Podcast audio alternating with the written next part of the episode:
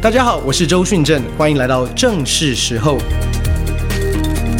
现在正是与神话语对齐的时候，也是你生命翻转的时候。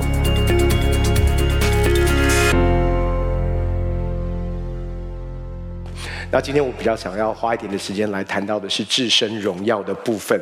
那今天的主题是至深荣耀，你为什么那么爱我？呃，我们要来看，我们还是从我们的主题的这个意象的经文一起来思想哦。所以，我们翻到约翰福音第十七章二十二节，约翰福音第十七章二十二节到二十六节。你所赐给我的荣耀，我已赐给他们，使他们合而为一，像我们合而为一。我在他们里面，你在我里面，使他们完完全全的合而为一，叫世人知道你差了我来，也知道你爱他们如同爱我一样。父啊，我在哪里，愿你所赐给我的人也同我在那里，叫他们看见你所赐给我的荣耀，因为创立世界以前，你已经爱我了。公义的父啊，世人未曾认识你，我却认识你。这些人也知道你差了我来。我已将你的名指示他们，还要指示他们，使你所爱我的爱在他们里面，我也在他们里面。我们一起低头来祷告。亲爱的天父，我们奉主耶稣的名来面前向你献上感谢。主，我们知道你是用何等的爱爱我们，这份爱是我们的理解。我们的认知没有办法测度的，但是主今天借着圣灵，让每一位你的儿女弟兄姐妹都能够明白认识这一份爱。我们也拿起你给教会的权柄，主我们捆绑一切在我们当中辖制我们、搅扰我们、使我们分心没有办法专注在你话语的黑暗权势。我们命令这些黑暗权势从我们当中完全的离开，将每一位弟兄姐妹的心意夺回，顺服基督。感谢你，耶稣。祷告奉靠耶稣的圣名，阿门。其实我们在讲到的那个至深荣耀，耶稣所耶稣在这边说，父所赐给他的荣耀，他已经赐给我们。而那个荣耀是什么？那个荣耀其实讲到的是父怎么样爱他，同样的爱也爱着你和我。所以耶稣说：“叫世人知道你差了我来，也知道你爱他们，如同爱我一样。”坦白讲，弟兄姐妹，我们很难想象父神会爱我们，如同爱耶稣一样。那为什么这个那么难？理解呢？因为你知道我们。我们所处的一个文化，我们华人是非常讲究礼数的，对不对？礼尚往来很重要。再加上你知道，在圣诞节的季节，通常我们都会有圣诞礼物。那你知道，我们常在交换礼物。如果你的公司或者是在学校里面有交换礼物，或者是所谓的这种呃，我们叫做什么 Secret Santa，这个叫做什么？就是偷偷为另外一个对方准备礼物，对不对？我们都会有一个。就是大概是多少钱的礼物，大家会讲清楚、说明白。啊，三百块就是三百块的额度，五百块就是五百块的额度，一千块就是一千万块的额度。为什么？因为我们怕那个礼物会有一点太，有些人就突然去买一个很贵重的，那有一些人就买一个比较呃实用的，啊，不是 这啊？那那那个，因为我们常常会觉得就是要要对等。所以从小，我们的父母亲也教导我们怎么样？我从小就被教导，太贵重的礼物怎么样？不可以收。呃，有没有被教导？我还是只有我们家是这样，就太贵重的礼物你不可以收。那我就在想，为什么不可以收？因为太贵重，承担不起啊。那为什么太贵重的礼物承担不起？因为我们觉得每一个礼物背后都会有一个。期待，或者是一个动机，所以太贵重的礼物，如果你事后没有办法回应那个期待，其实太贵重的礼物是会给我们压力，对不对？所以那个压力会大到一个地步，是我怎么样可以偿还这个贵重的礼物？到最后是要以身相许吗？还是就所以从小我就我因为我然后你知道每一次，然后我们小时候也被教就是。人家请你吃饭的时候，人家请吃饭的时候，他们都会说随便点，对不对？随便点。可是我们都知道，从小就被教导，不能够随便点，因为你点它在，你知道，通常菜单都这样上，就就就西呃西餐呐、都是上面就是比较贵一点的，然后到下面，对不对？我们只要稍微点上面的，我们父母亲就会瞪过来，对不对？嗯嗯嗯，就意思说，其实那个随便里面没有任何的随便，对不对？太贵的其实不能点，太便宜的我们也不想点。连点个餐，连点个餐都要合乎中道，对不对？那叫做商业午餐，对不对？那个是绝对不会得罪人的。所以，你你你你就觉得说，我们真的是，你知道，所以我们常常在至深荣耀的里面，我们真的很难想象，会有一份爱是没有但书、没有条件。而且他爱我如同爱耶稣一样，怎么可能啊？然后我要跟你解释哦，你知道我们对于贵重，每一个人对于贵重的礼物的定义都不太一样。但是不管怎么样，你知道有一种爱，其实会爱到我们都没有办法接受。其实如果有一个人爱你超过你爱你自己，你大概都没有办法接受。我我曾经有一个经验，我我我那我那个经验太深刻了，就是有一位长辈非常非常的爱我，所以他给了我一份的礼物，那个礼物真的很贵重。可是我发现，在我拿到那一份礼物之后，我整个人就不对劲，因为某种程度那个礼物贵重到一个地步是。我觉得我撑不，我撑不起，又或者是其实我里面真正的认知觉得我好像不值得这一份礼物，所以照理说，这位长辈是非常的爱我，可是我发现我在跟他的关系当中，我慢慢的，这是这是潜意识的就开始跟他疏离那个关系。你说很奇怪，人家这么哦，差点被绊倒哦，人家这么。欣赏你也好，或者是这这，你你为什么会想疏离？因为我后来才发现，为什么我会潜意识的想要在这个关系当中疏离？因为我觉得可能你离我远一点的时候，你还愿意爱我。如果你真的花，你如果你真的够靠近，如果你真的认识我，其实我里面有一个声音告诉我说，你最终会后悔。你用这样的一个方式来爱我，为什么？因为我觉得我不值得。我自己里面有一个声音告诉我，我不值得这样的爱，所以我自己本能的会抗拒这样的一个连接跟关系，跟这样的一个爱在我的生命的里面。弟兄姐妹，我要告诉你，当我们要置身荣耀的时候，当我们要进入到神的这一份爱的里面，我要告诉你，最大的拦阻其实是在这里。最大的拦阻其实是我们自己，因为我们觉得什么是我配得的，什么是我不配得的。当那个爱超越你的认知，觉得是配得的时候，我要告诉你，第一个抗拒的会是你，会是我，因为我们觉得我们不值得。又或者是很多的时候，在那个爱的里面，我们开始要回应的时候，我们会尝试做很多的事，其实不是在爱里面回应，而是在爱中尝试要证明我们值得，证明我们配得。你说真的有可能有一份爱临到我，就是天赋，你爱耶稣如同爱我一样。我怎么看耶稣都很可爱，我没那么可爱啊。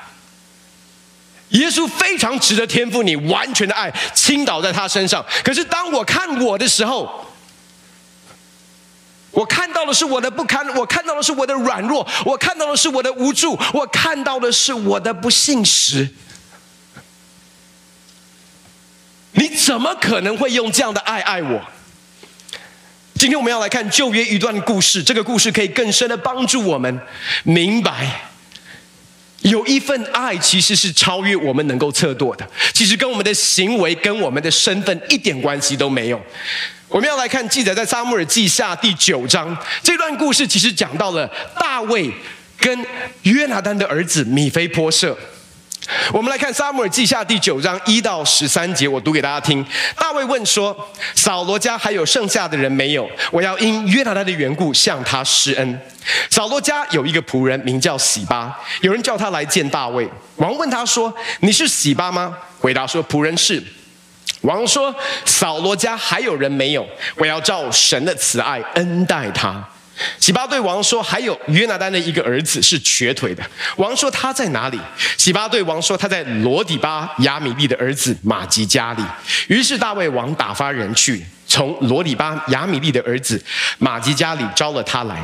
扫罗的孙子约拿单的儿子米非波设来见大卫，伏地叩拜。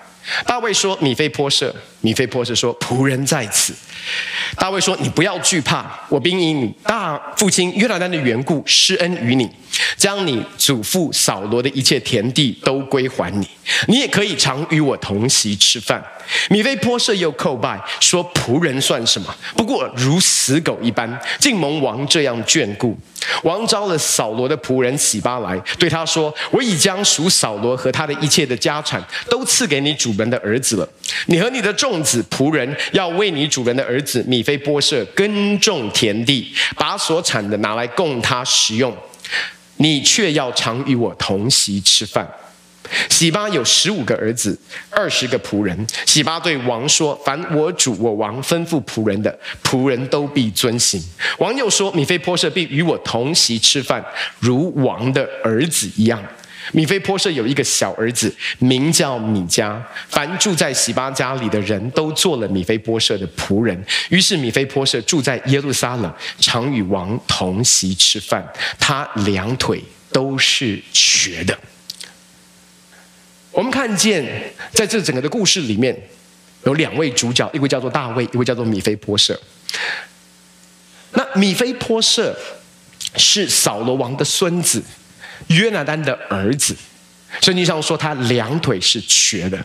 如果要知道他为什么两腿是瘸的，我们要回溯到撒母耳记下第四章第四节那边这样说：他说扫罗的儿子约拿单有一个儿子名叫米非波设，是瘸腿的。扫罗和约拿单死亡的消息从耶耶斯列传到的时候，他才五岁。他的乳母抱着他逃跑，因为跑得太急，孩子掉在地上，腿就瘸了。所以当他五岁的时候。当扫罗王跟他的儿子约拿单战死在沙场上的消息传回到皇宫，米非波设的奶妈把他抱起来，急忙忙的逃离皇宫。那为什么要逃离？为什么会着急？因为我们都知道，在当时的时代，又或者是我们所熟悉的中国的这个我们过去的历史，其实任何一代改朝换代的时候。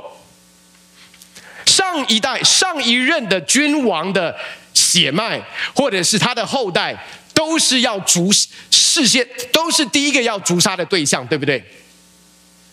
意思说，米非波设他的父亲约拿单，照理说是要承接扫罗王的王位。那他们两个同时战死在沙场上，接下来要承接王位的是谁？继承王位的是谁？就是米非波设。可是奶妈很清楚知道，接下来会是大卫的世代，所以为了要保护这个孩子，她急忙忙的把这个五岁的孩子抱起来，冲出去，就是去逃亡。在逃亡的过程当中，不幸的米非波设被摔了，这一摔就使他双腿都瘸了。但是这个逃难的人生，你可以想象，奶妈是为了要保护，对不对？奶妈是为了要保护护米菲波设，所以在逃亡的过程当中，不止他的腿瘸了，他一定是告诉米菲波设：“我告诉你，接下来的这个人叫做大卫，你永远不可以被大卫找到。”好，要隐姓埋名，然后呢，就是过着一个非常低调的人生。所以你看，他住在哪里？当大卫要去找他的时候，他住在哪里？他住在别人的家里啊！他是寄人篱下，连自己的产业都没有。他是从过去活在皇宫里面，王子的身份，王子的对待。可是到现在，这边说什么？他住在罗底巴亚米利的儿子玛吉家里。罗底巴的希伯来文的意思是荒凉。他住在的不是一个好区啊，是荒凉的一个地方。而且还不是自己的家，是别人的家，寄人篱下。所以他不只是有身体的残疾，他有身，他有他活在一个缺乏的光景当中，而且活在一个很深的恐惧跟害怕的里面。因为哪一天他被认出来，哪一天他被找到，就是他死的日子。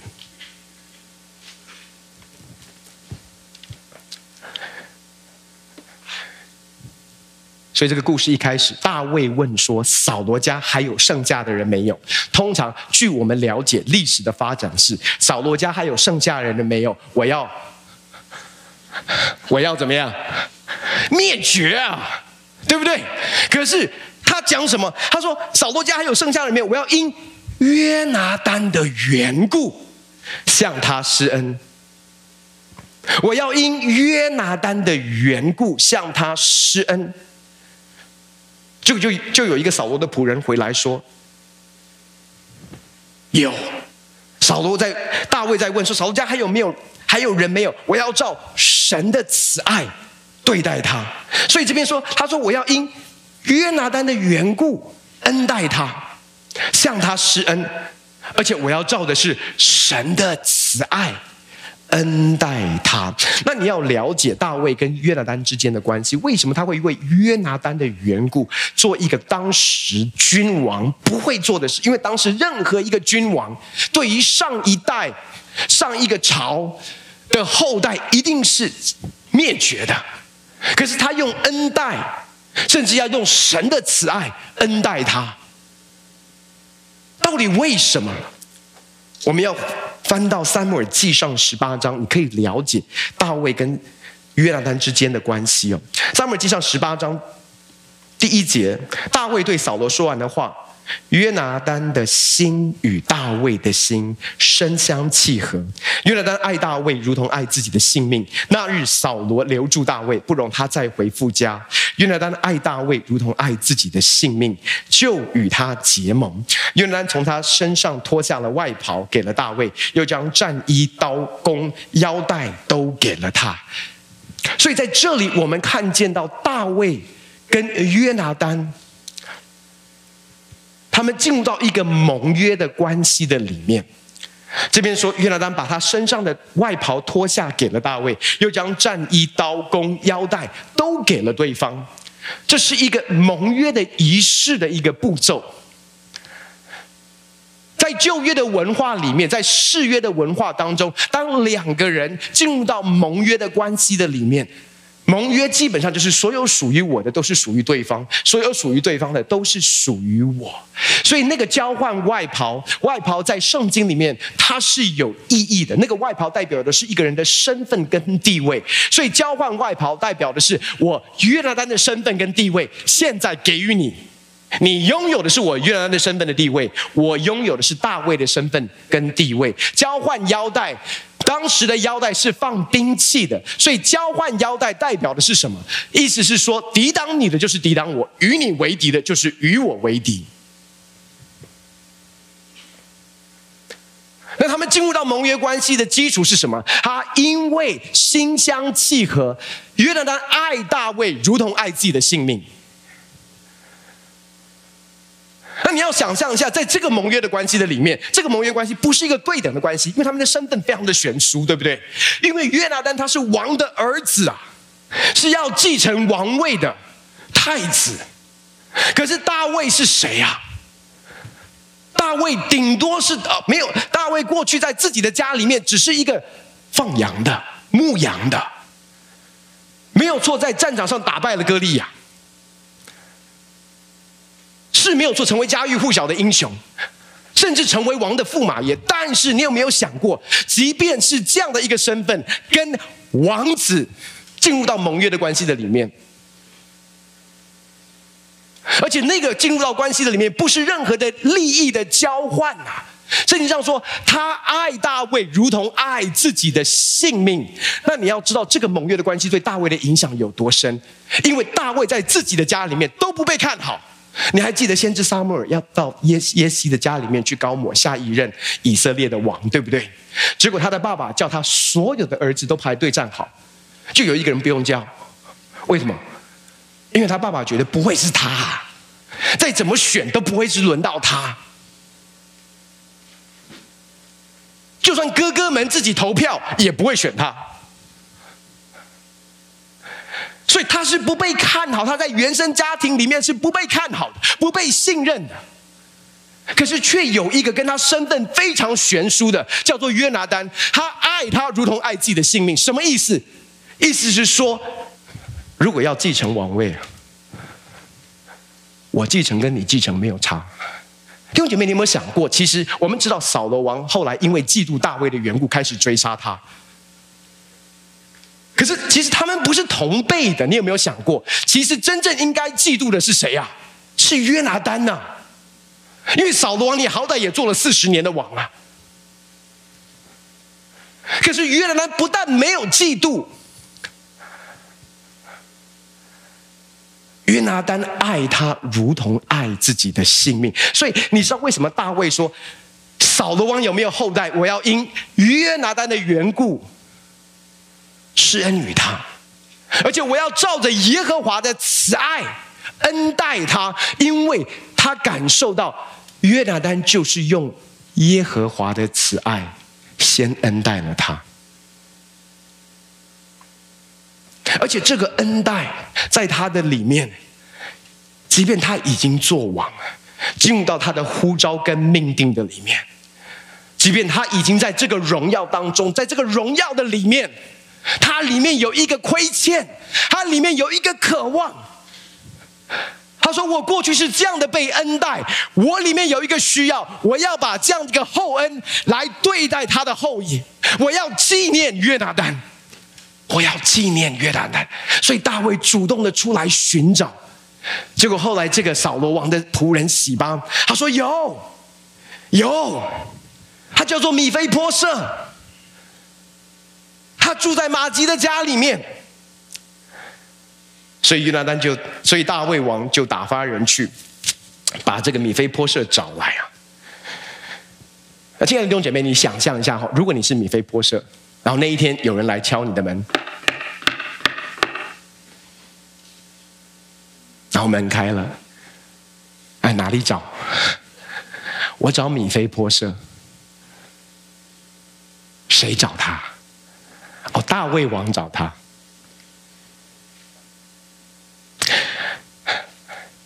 如果你是米菲波设，那一天你被找到了。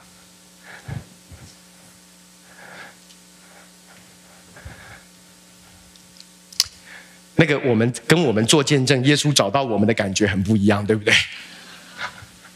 他找到我了，因为他觉得就那接下来就是死路一条。所以你看到大卫跟他的一个互动，大卫对他说：“米非波设，米非波设仆人在此。”大卫说：“你不要惧怕。”为什么要跟他讲？你不要惧怕。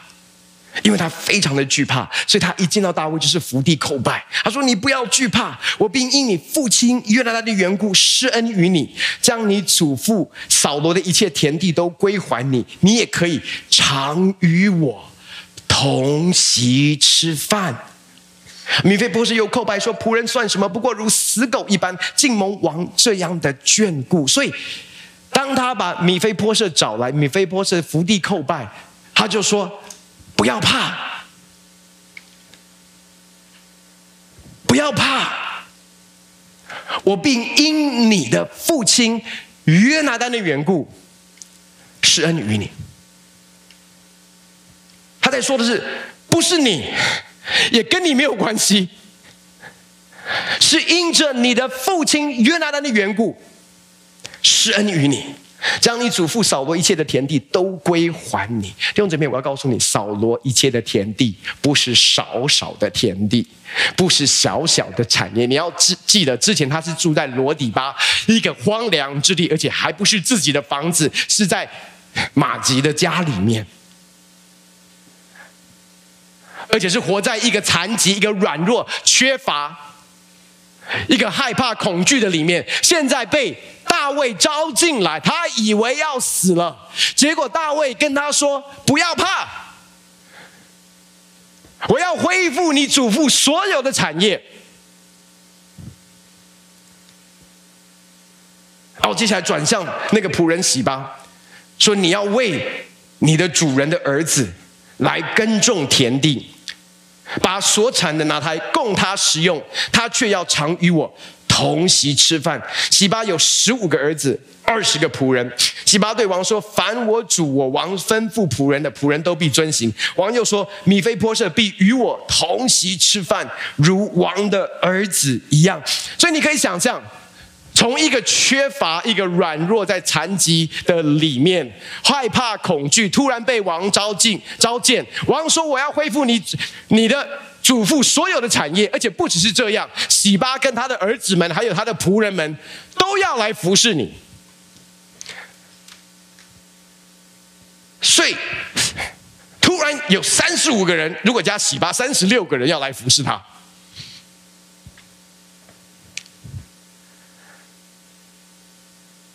然后他还说：“我要你与我同席吃饭，你要常与我同席吃饭。”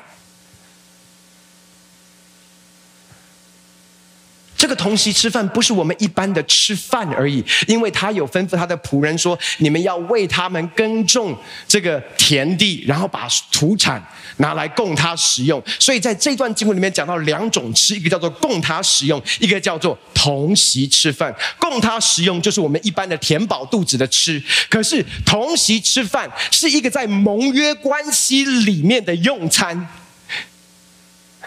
是一个廉洁的用餐。是一个在关系里面亲密的用餐。他说：“你要常与我同席吃饭，你要常与我同席吃饭，你要常与我同席吃饭。”在他在这段互动里面，他讲了三次。为什么？因为对米非波设的认知，在米非波设的认知的里面，怎么可能会有这样的事？因为今天米非波设的认知里面，你召见我最大的恩惠是什么？就不要死就好了。你不要置我于死地，我就心满意足啊！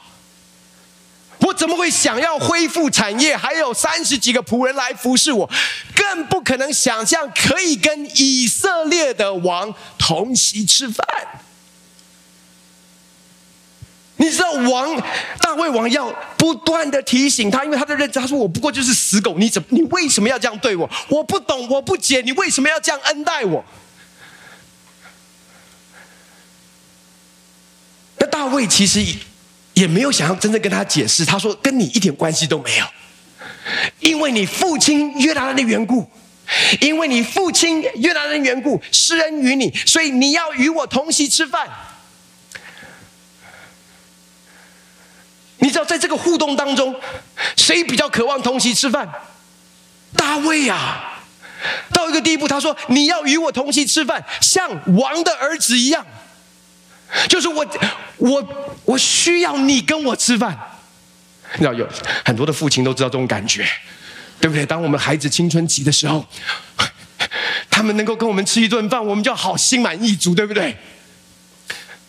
他说：“你要像王的儿子一样，我有一个需要，你要来跟我一起同席吃饭。为什么？因为每一次看见你，就像看见约拿单一样。”所以你可以想象，对于米非波设，你知道米米非波设去吃饭的时候，同席还有谁？所罗门，当然亚押沙龙也在了。就可是那个场域、那个场景，他会觉得我怎么会配得啊？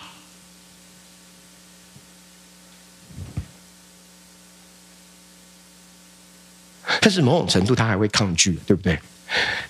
你你你让我不死，我已经很感谢了，我心满意足了。然后呢，你恢复我的祖我祖父的的产业，我没有办法想象。又派仆人来服侍我，哈利路亚，同席吃饭。因为你知道，我们里面会有一个害怕，就是这个伴君如伴虎，就是你突然哪一天看我米菲波色不顺眼，突然一个拍桌。对不对？所以今天大家讲好了之后，我们保持距离，以策安全，对不对？你就远远的爱我就好了，因为静静的爱我承受不了，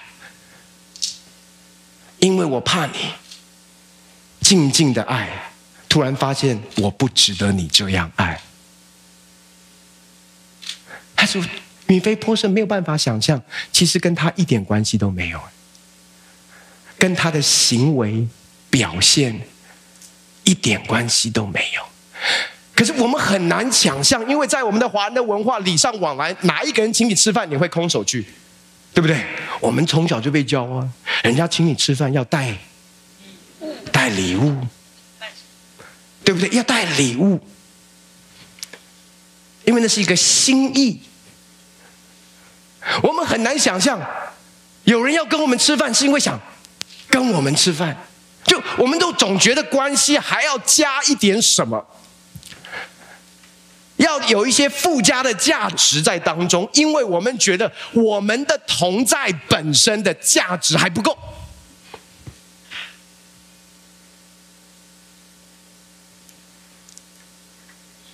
米菲波设在那里，他完全没有办法想象，因为当他被找到的那一刻，他其实觉得我就是死路一条，活在害怕、恐惧的里面，一辈子从五岁到现在，他都已经有自己的孩子，可是突然有一份爱临到他，他不明，他不理解。他不明白，但是那一份爱跟他一点关系都没有，是大卫爱约拿单的爱。但是大卫有一个需要，这份爱需要有一个出口。其实大卫是在求米非波设，你一定要跟我吃饭呐、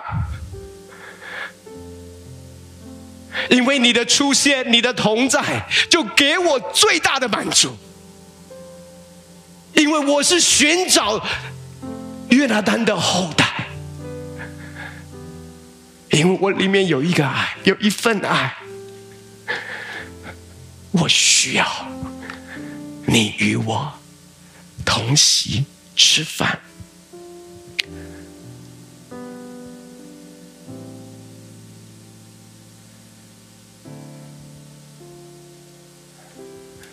同学们，我们很难想象会有这样的爱。这段故事里面，其实如果回应我们刚才所读的《约翰福音》第十七章。我们直接跳到第二十三节，他说：“耶稣说，我在他们里面，你在我里面，使他们完完全全的合而为一，叫世人知道你差了我来，也知道你爱他们如同爱我一样。父啊，我在哪里，愿你所赐给我的人也同我在那里，叫他们看见你所赐给我的荣耀。因为创立世界以前，你已经爱我了。”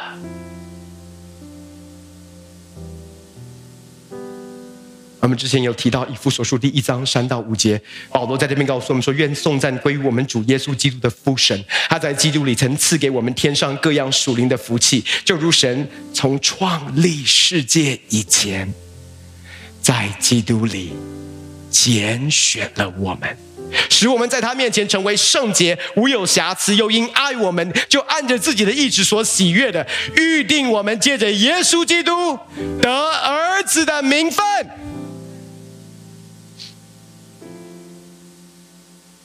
在米非波设的故事的里面，弟兄姐妹，我们每个人都像米非波设一样，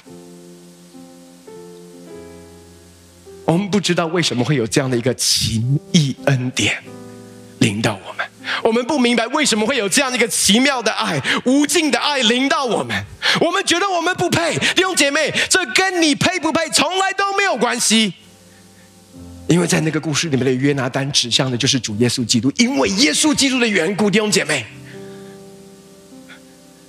大卫所代表的就是爱我们的天赋，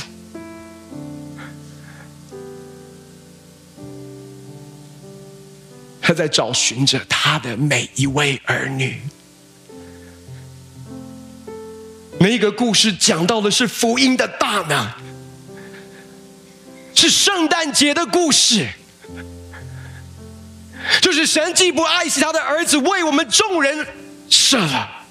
岂不也把万物和他一同白白的赐给我们？可是我们的认知的里面，我们觉得我们不配的。即便我们开始认识这一份爱，我们还是尝试用我们的行为、用我们的努力、用我们的表现来证明这一份爱在我们的身上是值得的。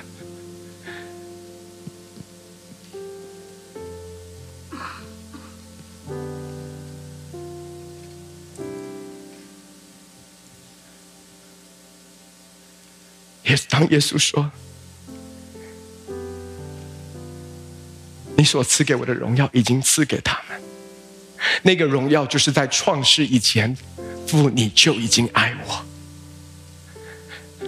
当保罗在以弗所书第一章说，他在创立世界以前，在基督里已经拣选了我们。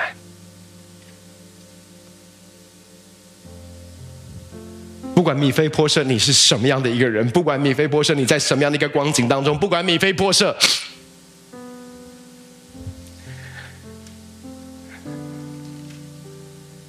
是双腿都瘸的，因着约拿单的缘故，因着约拿单的缘故，可能你配得的是死死亡。你配得的是控告定罪，你配得的是羞辱人生当中的不堪，你配得的是这些的软弱。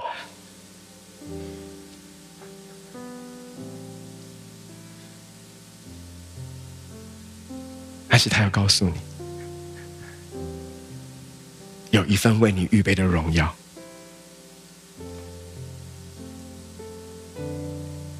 那份荣耀不是因为你做了什么配得。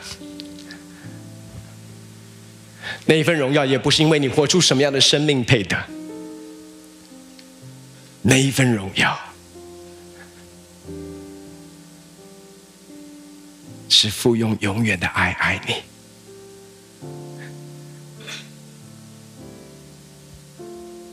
那一份爱超越我们对自己的爱。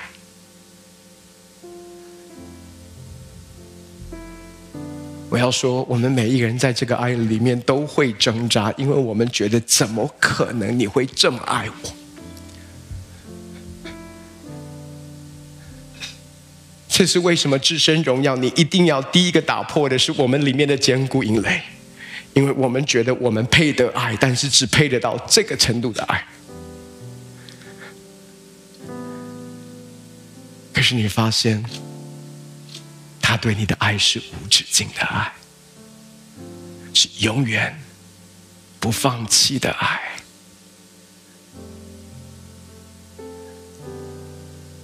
是即便你的人生在破碎、荒凉、缺乏、恐惧、无助的里面，他来找你，他来找你，然后告诉你。你的人生是丰盛的，有一个荣耀的产业为你预备。更重要的是，他对你说：“你要与我同席吃饭。”就像是耶稣在启示录三章二十节对老底嘉教会的邀请，他说：“看哪，我站在门外叩门，若有听见我声音就开门的，我要进到他里那里去，我与他。”他与我一同坐席，一样的邀请。我要你同我坐席吃饭，跟我同席吃饭，常与我同席吃饭，如王的儿子一样。弟兄姐妹，我要告诉你，你可以给神最大的满足是什么？不是你们要为他做什么。而是知道，他享受与你同席吃饭，你的同在带给他最大的满足，而且不需要伴手礼，而且跟在王的宴席中随便点，随便点。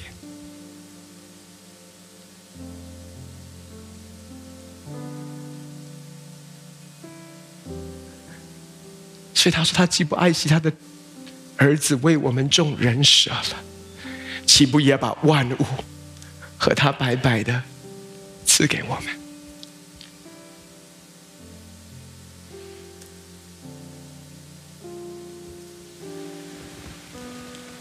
我祷告神要对你的心说话。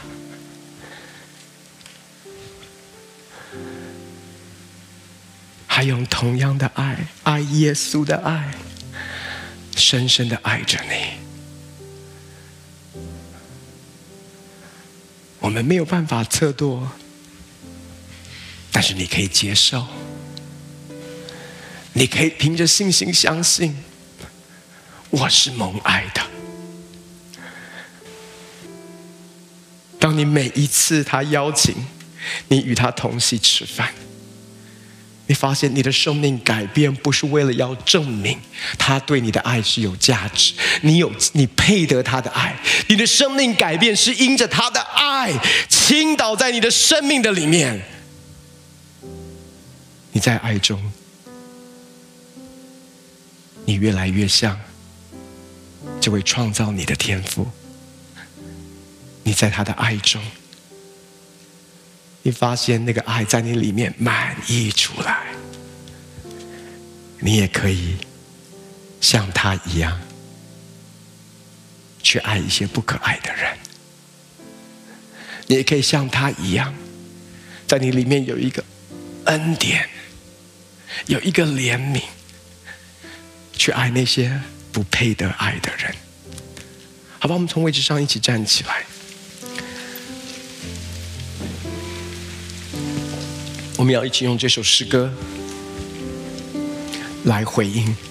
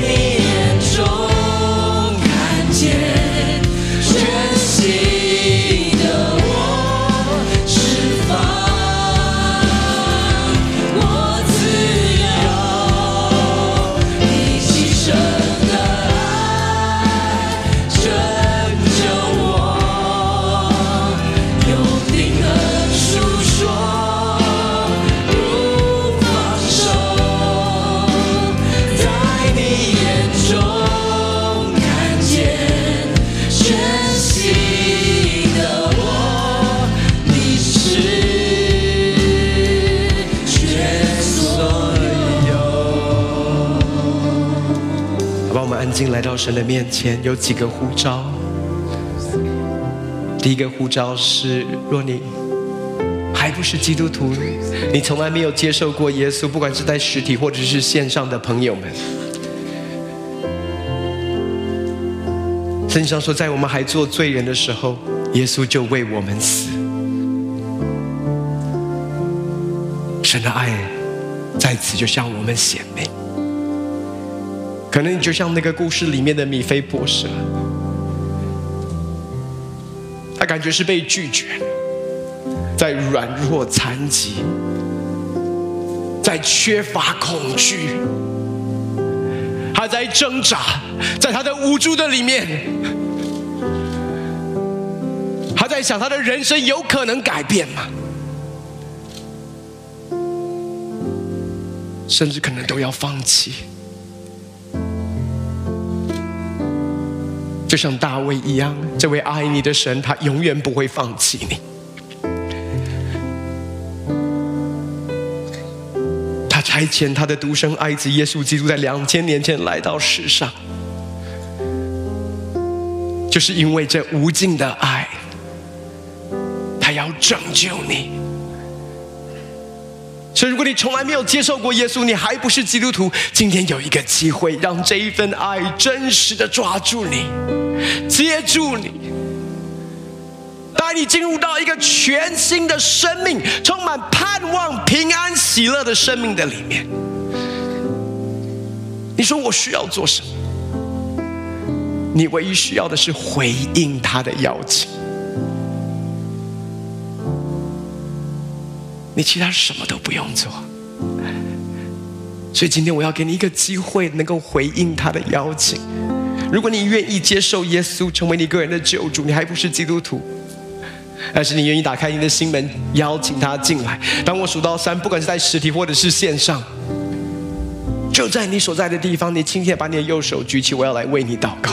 今天耶稣要走进到你的生命的里面，带给你完全不一样的人生。就像米非波设那一天生命翻转一样，你预备好了吗？一、三，要接受耶稣的可以把手举起，看见了，看见了，还有吗？还有没有这样的朋友们在线上的？你可以写加一，或者是在你的地方，你就把手举起，耶稣看见。在二楼有这样的朋友们，你就把手举起。你可以把手放下，我要带你们做一个祷告。祷告就是跟神说话。这位爱你的天父，他渴望每一天与你说话。所以当我祷告一句，你跟我祷告一句。亲爱的天父，亲爱的天父，我奉主耶稣的名来到你面前。我奉主耶稣的名来到你面前，向你承认我是个罪人。向你承认我是个罪人。我犯罪得罪你。我犯罪得罪你。但是今天早上，但是今天早上，我打开我的心门，我打开我的心门，邀请耶稣进来，邀请耶稣进来，做我的救主，做我的救主，做我生命的主，做我生命的主。耶稣，耶稣，你为我钉在石架上，你为我钉在十字架上，你的宝血洗净我一切的罪，你的宝血洗净我一切的罪，你又为我从死里复活，你又为我从死里复活，赐给我新的生命，赐给我新的生命。天父，天父，你是我永远的阿巴父，你是我永远的阿巴父。圣灵，圣灵，你永远与我同在，你永远与我同在。我如今成为你的儿女，我如今成为你的儿女，可以天天与你同席吃饭，可以天天与你同席吃饭。感谢你，耶稣，感谢你，耶稣。祷告奉靠主耶稣的圣名，祷告奉靠主耶稣的圣名。阿门。阿门。第二个呼召，我们仍然停留在敬拜的里面。我知道我们当中有许多已经相信主的。弟兄姐妹，可是我们很多的时候，我们的人生仍然很像米菲波设一样，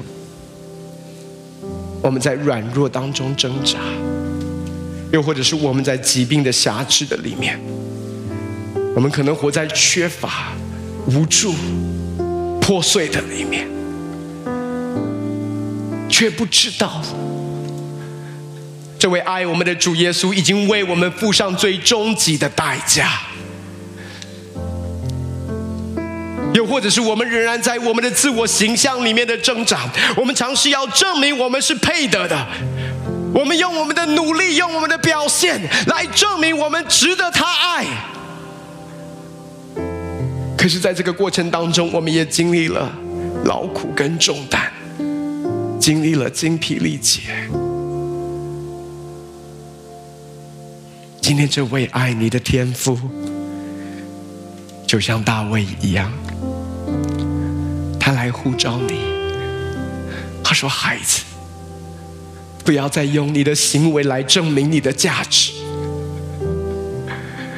来与我同席吃饭，像是王的儿子一样。”他在邀请你，因为你所需要的医治、更新、恢复、生命、盼望，是在与他的同席吃饭连接的里面。不要允许那个不配感让你离开他。不要允许，就像我之前开始抽离那个关系，因为我怕，我怕我不够好。弟兄姐妹，你永远不需要在神面前担心你不够好，你原本就不够好，你永远也好不够。但是他的爱，因着。耶稣基督的缘故，以至于你可以坦然无惧来到施恩宝座前，与他同席吃饭。就在同席吃饭的过程当中，你蒙怜恤得恩惠，成为你随时的帮助。有没有这样的弟兄姐妹？你说我真的在挣扎当中，我就是觉得我不够好，我不够讨神的喜悦，我就是一直在尝试努力证明我的价值。如果这是你，我也邀请把手举起来，我要来为你来祷告。今天神透过这篇信息，就是在呼召你回家，回到皇宫，与王同席吃饭。像是王的儿子一样，不管你怎么样看你，父神看你是王的儿子。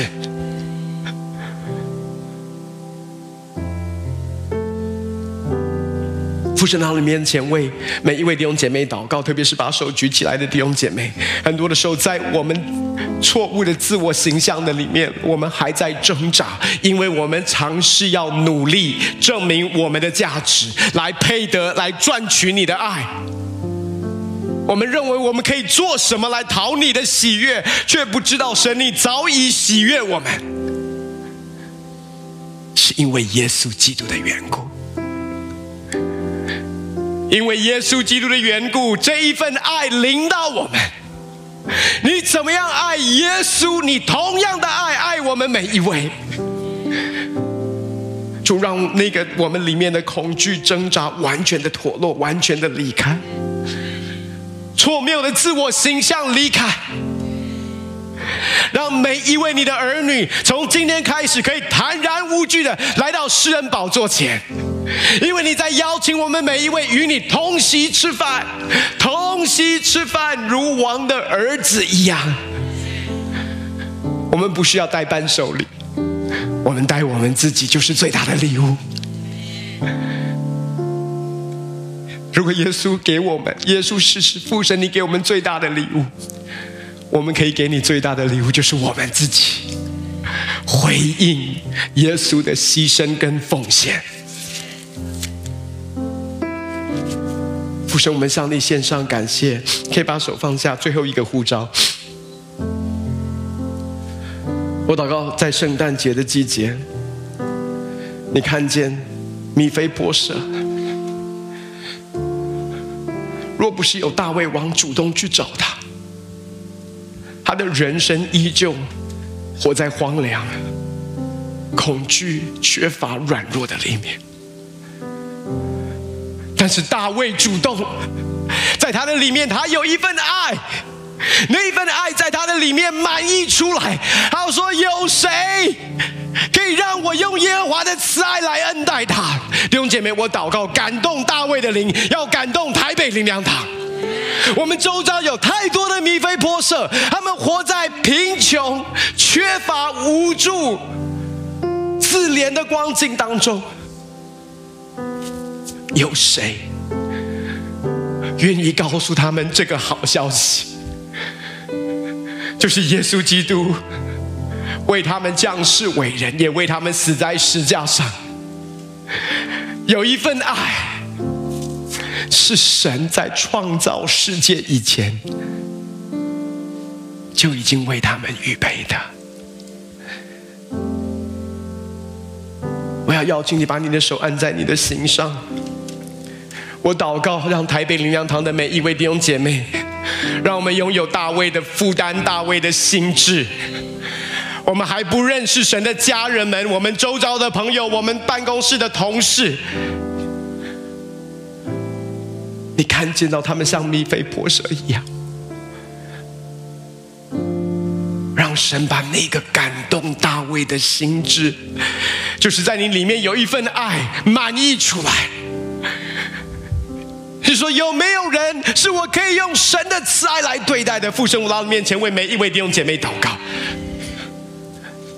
主，我向你来祷告。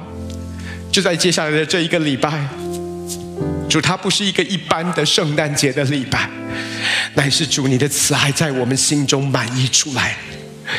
看见周遭的失丧灵魂，他们每一位都像米非波设一样。如果没有人去告诉他们这个好消息，他们的生命没有办法翻转。主，但愿在大卫身上的那个恩膏临到我们教会的每一位弟兄姐妹，不管是接下来的福音茶会、教会的圣诞节的聚会，祝你来感动我们。